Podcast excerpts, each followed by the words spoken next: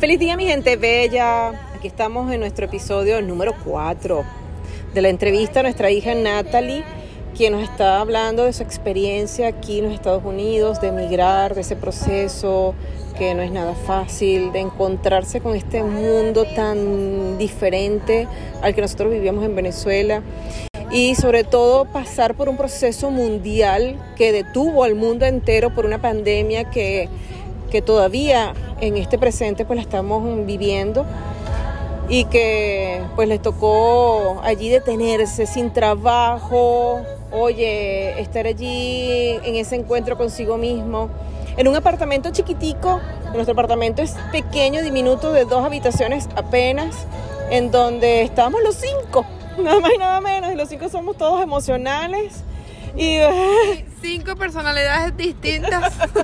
y con cuatro mujeres que le viene la menstruación, nada fácil. Les tocó a Ítalo. no sé, que la Ítalo también mueve muchas emociones, pero fue un proceso de trabajo interior bien interesante para los cinco. Pero en este caso vamos a hablar de Natalie. A ver, Natalie, ¿qué pasó allí en esa pandemia? Pues estabas trabajando en Disney, tu carrito, que lo compartes con tu hermana, y bueno, ¡pum! De repente se paralizó todo. Disney, gracias a Dios, pues este, mm, las arropó bien. El, eh, Disney no abandonó a sus empleados, sino más bien allí él entendió el proceso, esa empresa, y bueno, tuvo por unos meses allí ella recibiendo su pago y gracias a Dios con eso pues se cubrieron las necesidades de ese momento. Sí, este, eso es cierto. Claro, al comienzo de la, de la cuarentena estábamos, como ya lo había dicho, estábamos estresados todos en la casa, las cinco personas que estábamos ahí, estábamos estresados por el tema del pago del apartamento, el pago de esto, el pago del otro, porque aquí, como ustedes saben, aquí las cosas no se dejan de pagar y si tú las dejas de pagar, te las quitan. Entonces estábamos en ese tema estresados, pero nada, lo que se podía hacer en ese momento era eh, crear mapa de vida, eh, buscar soluciones que nos pudieran ayudar o en ese caso distraer porque no se podía hacer nada. Eh, yo yo en, en, un momento que estaba motivada, se podría decir, un día que me levanté motivada, yo dije, bueno, hoy voy a hacer mi plan de vida, voy a, voy a anotar aquí cómo, cómo es el hombre que yo quiero en mi vida, qué es lo que yo quiero en mi vida, cómo lo quiero. Entonces, este, primero puse que quería, que quería un carro nuevo de año.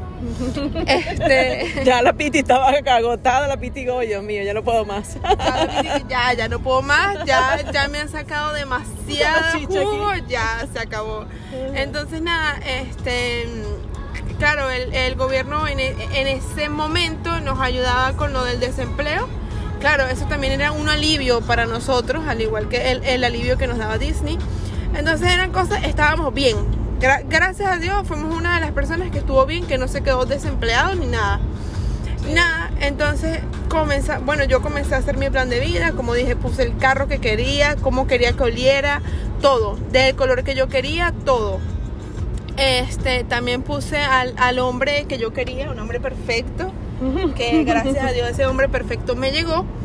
Este, lo conocí en cuarentena, este, no tengo nada que decir de él porque es un hombre, se podría decir que es un hombre perfecto, un hombre que toda mujer quiere. Este, eh, una persona espléndida que me enseñó mucho, hay muchas cosas, o sea, me, me enseñó a crecer, que es lo que uno necesita estando en una relación de pareja. En el momento que yo me saqué el carro, un carro de año, carro tal cual como yo lo quería. Y ese carro tiene nombre, porque le pusiste a la Piti nombre, pero tu, tu carro, ¿qué nombre le pusiste? No tiene nombre. yo traté de, conseguirle un nombre a mi bebé, pero no le conseguí nombre. es tu bebé todavía. Entonces es mi bebé. sí, este, pues nada, yo me saqué mi carro unos días antes de, de mi cumpleaños, más o menos, algo así este, con muchos miedos porque habían temores. No era fácil porque estábamos en pandemia, un proceso difícil. Sin embargo, ella con la mente clara de lo que quería, ya había hecho su mapa de ideas. Ven acá, esto es lo que yo quiero. De este color, de, con estas condiciones. Y bueno, por eso es que uno tiene que tener bien en claro lo que uno desea porque es que el universo conspira siempre a tu favor cuando tienes todo claro y con la emoción de lo que deseas vivir en ese, en ese momento.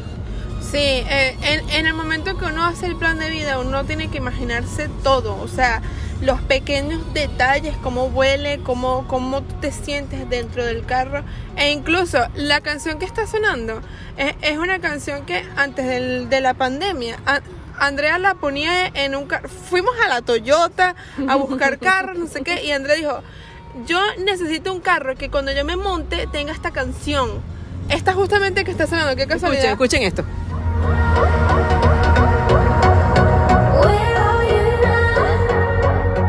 Wow. Entonces yo decía, yo necesito un carro que cuando yo me monte en ese carro, yo sienta ese poder de esa canción y yo diga, este es el carro que yo necesito para mi vida. Entonces, en el momento que fui a sacarme mi carro, fui, casualidad fui con Andrea. Porque yo, yo me emociono y a mí no me importa cuánto yo voy a pagar de carro. Yo me puedo sacar el carro 2021, 2000, cual sea. Y yo pues, voy a estar ahorcada con los pagos, pero yo feliz con mi carro. Entonces yo dije, tengo que ir con Andrea, con una persona responsable, centrada. Centrada, alguien que me diga, no vas a pagar eso porque no vas a estar. Entonces nada, yo me saqué mi carro, yo feliz. En ese momento ya yo tenía mi pareja, que por cierto la conocí por Tinder, porque aquí en Estados Unidos uno no, nunca tiene tiempo para nada, ni para salir, ni para nada, solamente para trabajar. Entonces, nada, eh, ahí fue cuando comencé a trabajar de, de delivery, que es lo que estoy haciendo en este momento.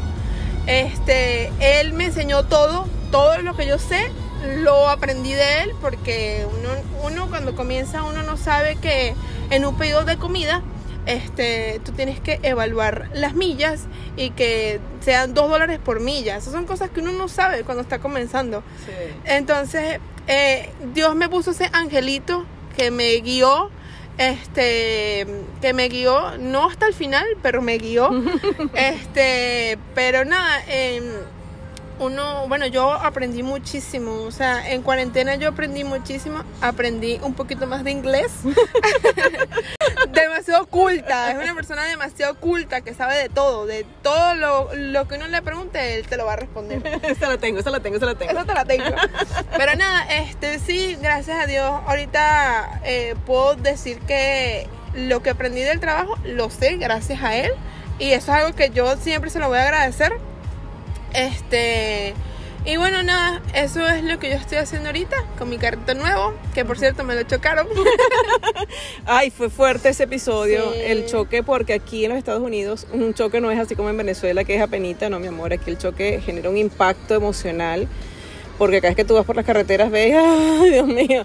Y bueno, porque, bueno, aquí la gente maneja extrañamente, no sé qué pasó después de la pandemia, que la gente como que maneja, no sé si está dormida, no sé qué está pasando, pero bueno. Sí, en el momento que a mí me chocaron, ¿estaba para dónde?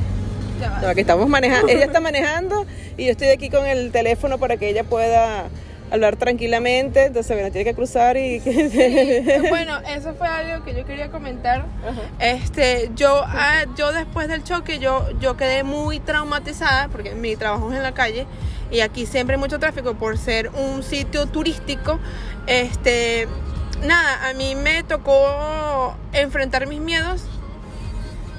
Enfrentar mis miedos eh, de la peor manera porque tenía que salir todos los días a trabajar porque si no trabajaba cómo, cómo iba a pagar mis cosas entonces nada habían días que yo lloraba del estrés de la frustración luego del choque porque yo decía o sea cómo yo voy a, enfrentar este miedo si cada vez que veo que un carro viene muy rápido yo comienzo a temblar o cuando llego a un sitio y hay mucho tráfico yo me bloqueo porque eh, no es que no sé cómo reaccionar ante un proceso así porque ya lo pasé este, no fue un choque que yo, que, eh, que, que, mi carro haya sido pérdida total, porque no, no es así.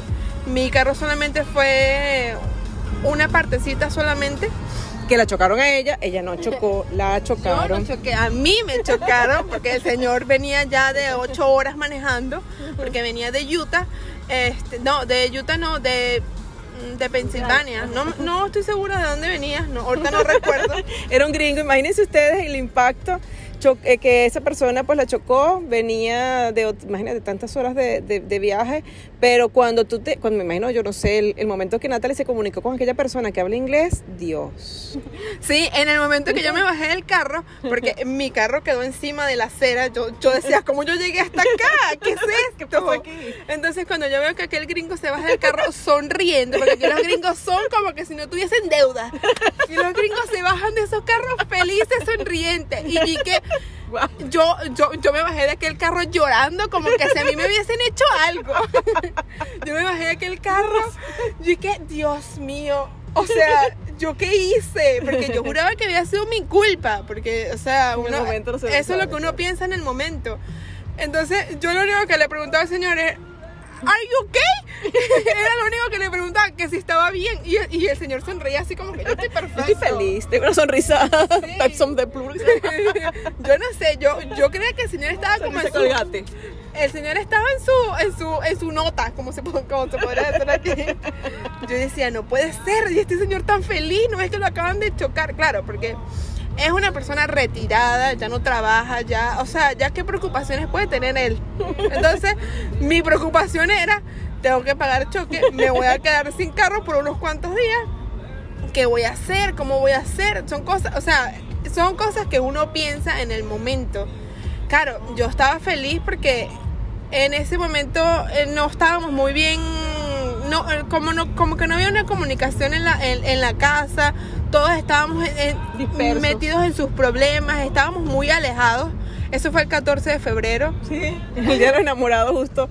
Es, esa conexión, ese impacto que nos movió a todos como familia, porque, oye, bueno, de mi parte, Natalie, cuando yo me enteré, porque Natalie me llama llorando, yo estaba en pijamas y tal, acababa de salir con Verónica, yo no encontraba qué hacer, si ponerme zapatos, si, no sé, un desastre. Pero uno mueve muchas emociones, es muy fuerte, porque estar en un país no es el tuyo, no conocer nada, de verdad que fue bien, bien simbólico. Y tal, bueno, voló, él voló, el novio de Natalie voló de donde estaba también. Y bueno, ahí gracias a Dios estábamos los, los, ¿qué? los siete allí este, conectados. Este, eh, y bueno, de verdad que fue bien. Sí, yo llamé a todo el mundo. Yo, yo dije, yo necesito que todo el mundo sepa que esto pasó. Entonces, yo estaba preocupada por, porque mi hermana Andrea, pues tenía una cita con, con mi cuñado. Y yo decía, o sea, de- dentro de mi estrés del choque, yo decía, le dañé la cita a mi hermana con el novio. No puede ser que yo sea así. Entonces, ellos. A ellos no les importó si perdían la reservación, si nada. A ellos lo único que les importaba era estar ahí para mí.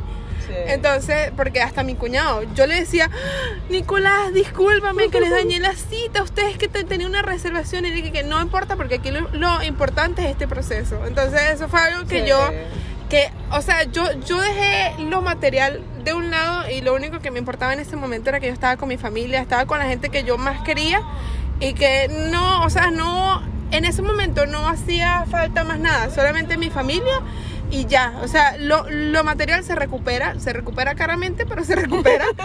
Entonces son cosas que eso es lo que uno tiene que pensar, que es lo más, que lo más importante es la familia y, y que lo mejor es lo que pasa.